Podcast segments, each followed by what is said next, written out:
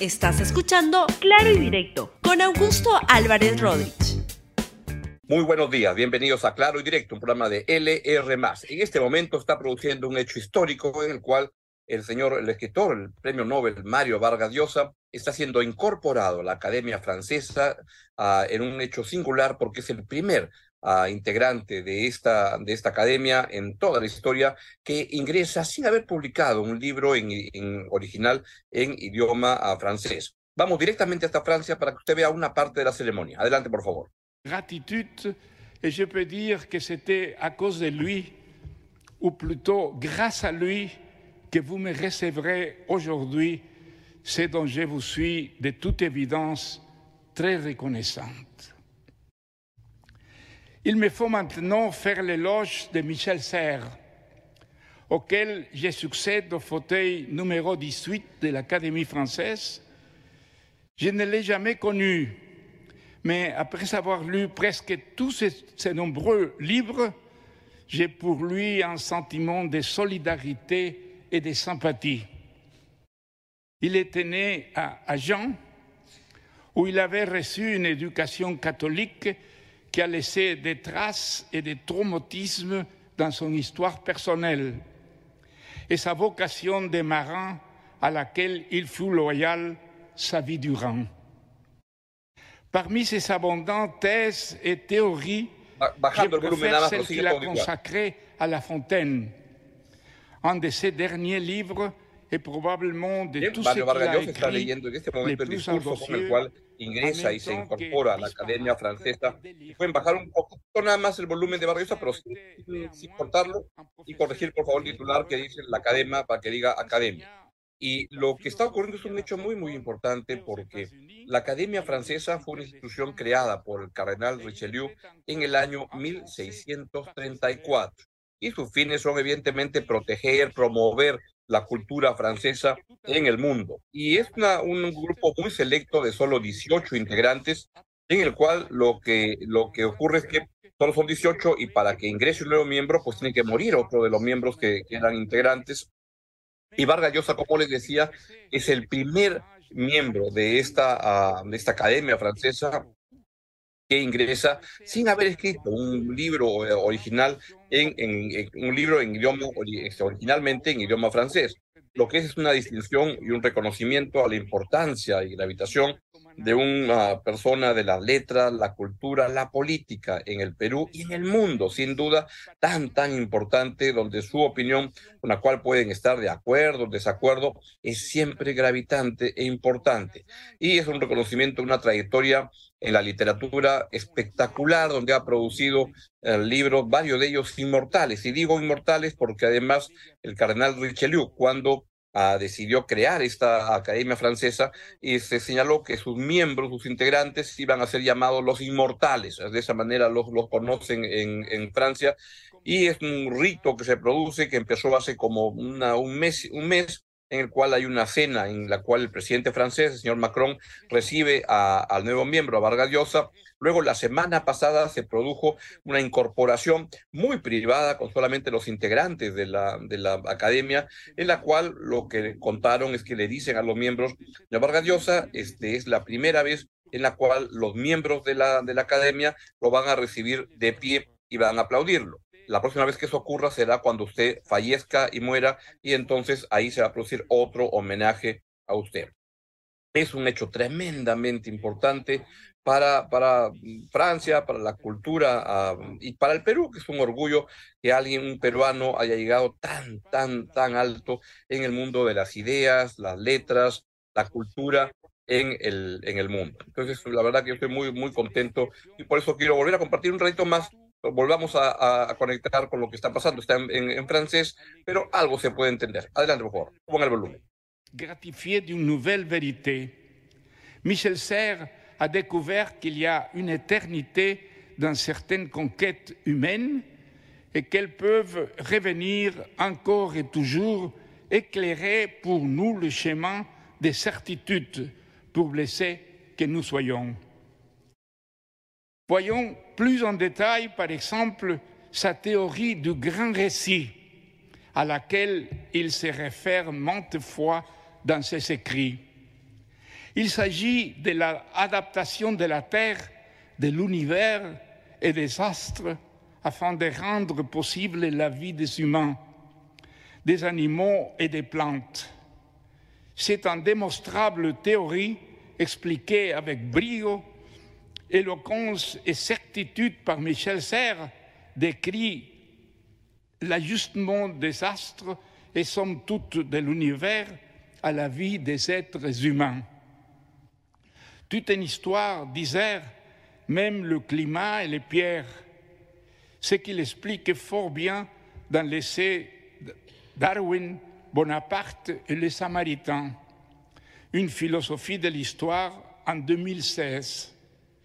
L'histoire jusqu'à maintenant constitue par des faits héroïques de la vie humaine, inclut aussi, selon la vision de Serres, la transformation d'éléments naturels comme le climat et la géographie pour rendre visible la vie et il s'interroge. Bien, la ceremonia va a continuar y la pueden ver también en las redes de la República, donde se está transmitiendo desde este, de, desde hace ya a, a, su momento, desde el comienzo de la, de la, de la, de la, de la ceremonia, y entonces la pueden continuar. Muy bien. En el plano local también están ocurriendo algunas cosas dentro de la trifulca este, local, en el cual pues está todavía en debate el tema de si se van a adelantar las elecciones o no. Y en ese contexto, la presidenta Boluarte ha dicho esto, ha dicho que, este, que espera que el Congreso resuelva el tema. Desde el Ejecutivo, hasta en dos oportunidades presentamos el adelanto de elecciones. Técnicamente calzaba abril de 2024 pero esta ha sido eh, sobrepuesta por los dos proyectos que han presentado los mismos congresistas. Eh, luego presentamos otra para octubre de este año. Igual está, eh, lo han, eh, como ya se habían visto dos proyectos de lo presentado por las bancadas del Congreso, esta ha sido desestimada. En consecuencia, la reflexión, creo yo, está en el Congreso, sobre todo en la Comisión de Constitución. Bien, y por su parte, a la presidenta Boluarte también se refirió al pedido que hacen algunos con respecto a su renuncia y si es que eso ayudaría a resolver la crisis. Ella cree que no. Respecto de mi renuncia, yo ya he dicho siempre, no es la gran mayoría que lo pide, es un grupo de estos señores que están generando las protestas en la calle, sobre todo de las bancadas de izquierda, que hasta ahora no se entiende cuál es su propósito de la renuncia de Dina Boluarte. Si nosotros uh, si viniese otro presidente, que no quieren que sea ni siquiera el señor William Zapata, o sea, sobre la crisis, generan más crisis, quieren que se renueve la mesa directiva, es decir, a estos señores de la bancada de izquierda radical no se les entiende. Y nosotros no nos vamos a detener en ese no entendimiento de parte de ellos, nosotros seguiremos haciendo gestión. Bien, y el tema se sigue debatiendo en un Congreso que donde la verdad van a un ritmo este, despacito y se ve que no quieren realmente adelantar las elecciones, sin embargo hay una presión para que eso ocurra y veamos un conjunto de las, algunas de las intervenciones que se produjeron ayer en el debate sobre el tema en el Congreso. Se aplicó el marco del artículo 78 del reglamento del Congreso. Es el Pleno del Congreso el cual debe definir y en atención a eso reabrir el tema. Algunos dicen que este es un Congreso indolente y creo que sí estamos siendo indolentes, porque lo único que estamos viendo, ya creo por obsesión o porque algún patrón nos indica eso, es ver el tema de adelanto de elecciones. Aquellos que no quieren estar en el Congreso de la República, también hay un proyecto de ley para que se pueda renunciar al Congreso que vaya a hacer emolientes, cualquier cosa en la calle y que no perturbe la paz social en el país. Señor presidente, ya se ha tratado este tema innumerables veces y la votación del Congreso ha sido negativa, no al adelanto de elecciones. Y se ha cerrado el caso. No podemos estar indefinidamente abriendo y abriendo hasta que esté el gusto de alguien. Y el adelanto de elecciones es rechazado por la población, no lo quiere. El pasado terminó. Sigamos adelante y dejemos de llorar sobre leche derramada. Yo quiero decirles a los eh, colegas que fervientemente paran diciendo adelanto y adelanto, que por favor no aprovechen este tema para sacar una pantallita favorable. Pónganse a trabajar en sus proyectos de ley y vamos a rescatar al Perú de, esta, de este desorden en, en el cual lo han metido. Muchas gracias. Bien, señores congresistas, la cuestión de orden planteada por la congresista Luque Ibarra no es procedente. No obstante, sobre la materia, los congresistas Gutiérrez Ticona, Luna Galvez y Pablo Medina han formulado sendos pedidos en relación con las iniciativas de reforma constitucional de adelanto de elecciones. Se suspende la presente sesión. Bien, y finalmente en la ronda de opiniones relevantes sobre el tema, el premier Alberto Otarola ha señalado que van a estar atentos al debate que se está produciendo en estos momentos en el Congreso de la República sobre el adelanto electoral. Escúchelo. De Arequipa, hemos revisado la situación de varias áreas y sectores que necesitan el impulso de, de proyectos, ¿no? Y también hemos tomado nota de un informe del Ministerio de Economía que, eh, sobre la ejecución del presupuesto que es halagüeño para la gestión de la presidenta Boluarte y ella lo va a anunciar este viernes que se va a reunir con, con la prensa y con todo el país. Muchísimas gracias. ¿Cómo toma sí. eh, este, sí. esta situación del adelanto de elecciones que en el Congreso se para suspendiendo las sesiones? Bueno, eh, estamos atentos a lo, como lo dijo la presidenta Boluarte, a la decisión del Congreso. La Comisión de Constitución y Reglamento al parecer va a retomar este tema de alta importancia del, para el país y eh, mientras esperamos la decisión de un órgano constitucionalmente autónomo, lo que hace el Ejecutivo es gobernar y tomar decisiones a favor de las amplias mayorías. Mi opinión y mi interpretación de los hechos es que vamos a ir a un adelanto electoral, que esto va a ocurrir el año 2024, ya no alcanza los tiempos para que sea este año, como hubiera sido preferible, y que la presión y el ánimo nacional empujan a los políticos a que tomen esa decisión, lo quieran o no. El Congreso de la República ha dado expresiones muy claras de una majadería y una insolencia con el país al no acceder a este clamor nacional porque lo que tenemos es una situación política absolutamente inviable, con un Congreso y un gobierno sin legitimidad ante, ante la, los ciudadanos por todas las cosas que han ocurrido en estos, este año y medio. Es un Congreso que no merece respeto, es un gobierno que no tiene legitimidad. Tiene, por supuesto, es un Congreso constitucional, un, gobierno constitucional. La señora Boluarte es la presidenta de la República y no está ahí porque haya hecho un golpe, como quieren y que andan diciendo la gente vinculada a Pedro, a Pedro Castillo. No, es la persona que le correspondía y le corresponde ocupar el cargo de la transición. ¿Ayuda a la renuncia de Dina Boluarte? Yo creo que en modo alguno que lo que va a seguir ocurriendo es una serie de este, reclamos, etcétera, que tienen otra intencionalidad, que tienen otro, otro, otro espacio, otra motivación, y que van en la línea de continuar el golpe de Estado que empezó Pedro Castillo el 7 de diciembre del año 2022. Eso fue un golpe de Estado y lo que estamos viendo hoy en día es el repechaje, el reintento sobre lo que quedó de ese golpe fallido, de ver cómo relanzan ese golpe, que es liberar a Pedro Castillo, tema que es ya evidente que es inviable, hasta su propia gente ya lo anda descolgando y se andan tomando distancia de él, sacar a Dina Boluarte, este, de, disolver el Congreso y establecer una asamblea constituyente.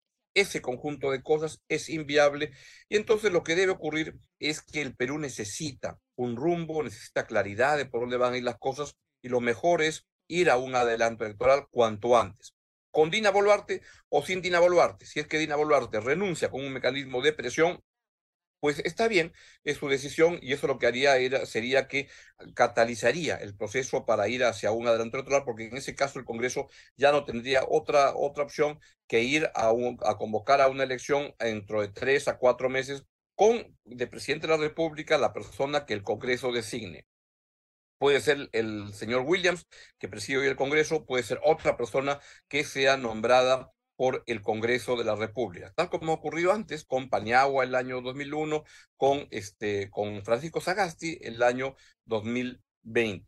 Pues puede ser cualquiera de esas fórmulas.